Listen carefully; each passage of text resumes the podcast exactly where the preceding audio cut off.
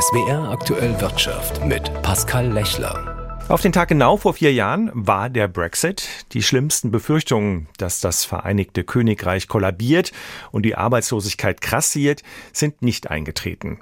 Was aber auch nicht eingetreten ist, ist, dass Großbritannien besser dasteht als als Mitglied der Europäischen Union. Ulrich Hoppe ist Geschäftsführer der Deutsch-Britischen Industrie- und Handelskammer in London. Mit ihm habe ich vor der Sendung gesprochen. Herr Hoppe, seit heute gelten neue Kontrollen für lebende Tiere, Fleisch und Fleischerzeugnisse sowie Milch und Eier. Für die Importe werden neue Dokumente und Formulare benötigt. Wirft das Großbritannien jetzt weiter zurück? Es führt natürlich zu zusätzlichen Kosten. Ob es Großbritannien weiter zurückwirft, das bleibt abzuwarten. Aber Logistik wird damit teurer, noch schwieriger. Manche kleinere Exporteure oder auch kleinere Importeure werden dann aus dem sozusagen bilateralen Geschäft aussteigen, weil es für sie zu aufwendig ist. Und, und das ist natürlich schade auch für die langfristigen Entwicklungen der bilateralen Geschäftsbeziehungen über den Kanal. Die Befürworter eines Brexit hatten ja angekündigt, viele Handelsabkommen abschließen zu wollen. Was ist daraus geworden? Da ist ja nicht viel draus geworden. Vereinzelt hat es da Handelsabkommen gegeben. Die waren aber meistens analog zu dem vorher bereits bestehenden EU-Handelsabkommen. Mit Japan hat es ein paar kleine Änderungen gegeben, aber der große Wurf, der ja kommen sollte mit einem Handelsabkommen mit den USA, der ist ja nicht eingetreten. Also von daher ist das alles ganz massiv unter den Erwartungen zurückgeblieben. Das heißt, der Verlust, der durch den Wegfall des Zugangs zum EU-Binnenmarkt entstanden ist, ist in keiner Weise kompensiert worden. Richtig, das ist in keiner Weise kompensiert worden. Natürlich hat das Freihandelsabkommen, das Handels- und Kooperationsabkommen zwischen dem Vereinigten Königreich und der EU größeren Schaden verhindert, aber Schaden ist natürlich auf jeden Fall da und der ist nicht ausgeglichen worden durch andere Abkommen. Er hätte dadurch auch gar nicht ausgeglichen werden können. Selbst ein Freihandelsabkommen mit den USA hätte das nicht ausgeglichen, denn der Handel der Briten mit der Europäischen Union ist ungefähr 50 Prozent des britischen Handels. Von daher das auszugleichen war so oder so unmöglich und war ein, ein Wunschtraum. Dann hieß es ja immer, man möchte wieder die Kontrolle haben über die Menschen, die nach Großbritannien kommen. Was hat es letztlich jetzt für den Arbeitsmarkt gebracht? Für den, das Land hat immer noch eine große Einwanderung, jetzt nicht mehr aus der EU, sondern viel Familiennachzug aus allen Regionen der Welt. Gerade für den Arbeitsmarkt ist aber der Wegfall der Freizügigkeit äh, eine, eine massive Beeinträchtigung, denn eben es kamen eben viele EU-Bürger, die hatten ja auch eine geografische stärkere Nähe zum Vereinigten Königreich und haben hier gearbeitet und das gilt für alle Berufsgruppen und das ist ja in unteren Berufsgruppen gar nicht mehr möglich und in höheren Berufsgruppen geht das ja nur mit aufwendigen Visaverfahren. Und das nimmt natürlich auch vielen Europäer sozusagen, da nimmt das Interesse ab, nach Großbritannien zu gehen, weil man ist dann an einen Arbeitgeber geknüpft etc. Also da ist ganz massiv was verloren gegangen, auch eben am Arbeitskräfteaustausch.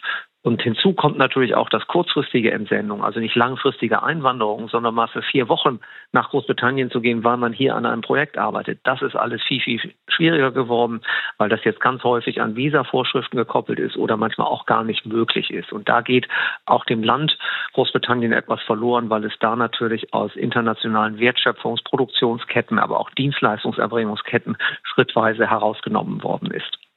Kann man sagen, dass die Briten heute ärmer sind oder sie wären wohlhabender ohne Brexit? Ja, sie wären sicherlich wohlhabender ohne Brexit. Das Land ist nicht zusammengebrochen, wie viele vorhergesagt haben in den Medien und auch an, ansonsten. Aber das Wachstum ist jetzt sicherlich ein halbes Prozent geringer, als was es sonst wäre. Und über zehn Jahre sind das ungefähr fünf Prozent. Und das merkt man schon, dass es eben doch äh, zu einer riesen verpassten Chance für das Land geführt hat. Ulrich Hoppe, er ist Geschäftsführer der deutsch-britischen IHK in London. Nach einem schwierigen Jahr 2023 mit Lieferproblemen, Inflation und hohen Energiekosten hofft der deutsche Einzelhandel nun auf bessere Geschäfte im laufenden Jahr.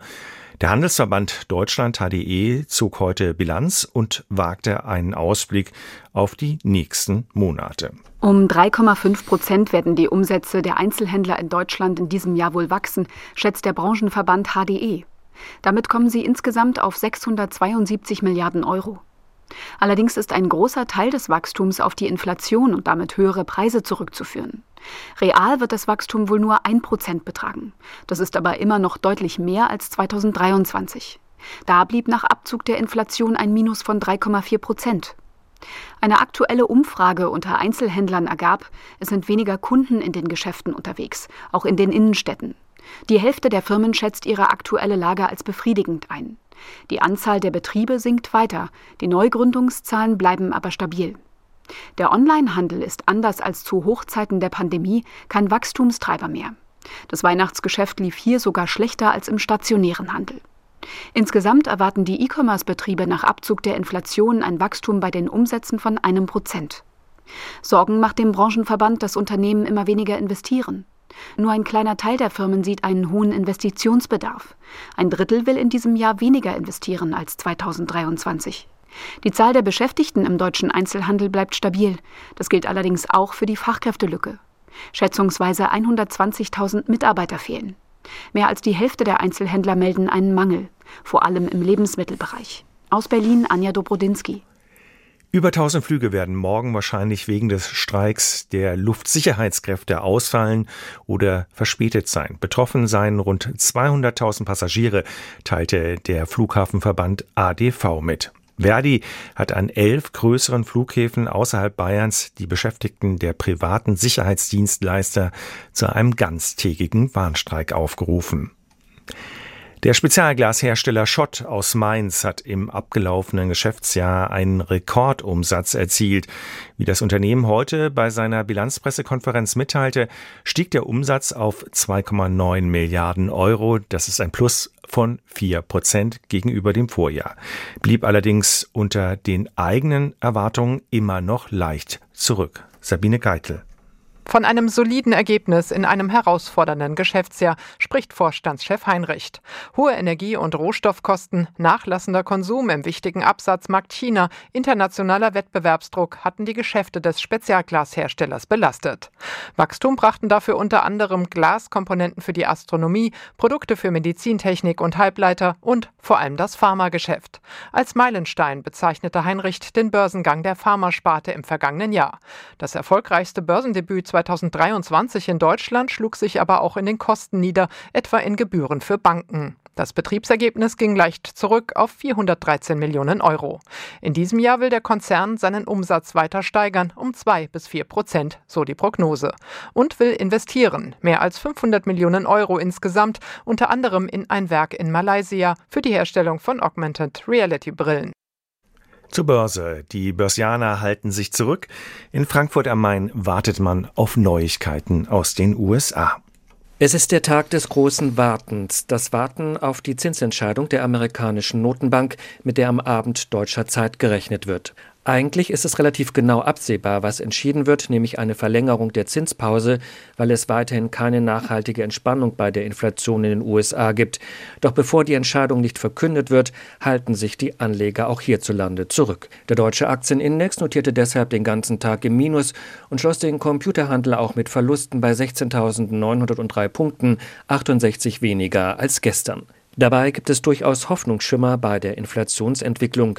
In Deutschland ist die Preissteigerungsrate überraschend deutlich gefallen, von 3,7 auf 2,9 Prozent im Januar. Volkswirte hatten eigentlich mit einem weiteren Anstieg gerechnet. Wenn sich diese erste Schätzung des Statistischen Bundesamtes bestätigt, ist dies der niedrigste Wert seit Juni 2021. Ursache sind vor allem deutlich gesunkene Energiepreise. Bei Lebensmitteln gibt es hingegen weiterhin keine Entwarnung. Dort bleibt die Inflationsrate mit 3,8 Prozent weiterhin überproportional hoch. Die Europäische Zentralbank, die eine Teuerungsrate von 2 Prozent anstrebt, sieht sich in ihrem geldpolitischen Kurs hoher Zinsen bestätigt. Eine baldige Zinssenkung wurde auf der Ratssitzung vergangene Woche ausgeschlossen. Auch das wohl ein Grund, warum Anleger heute nicht auf die positiven Nachrichten reagierten. Unter den Einzelwerten stach erneut die Aktie von Bayer heraus, die wiederum 3,6 Prozent an Wert verlor. Immer mehr Anleger geben die Hoffnung auf, dass der Leverkusener Agrarchemie- und Pharmakonzern langfristig nur mit einem blauen Auge aus der nicht enden wollenden Klagewelle wegen glyphosathaltiger Unkrautvernichter herauskommt. Klaus Ranajakisch, AD Börsenstudio Frankfurt.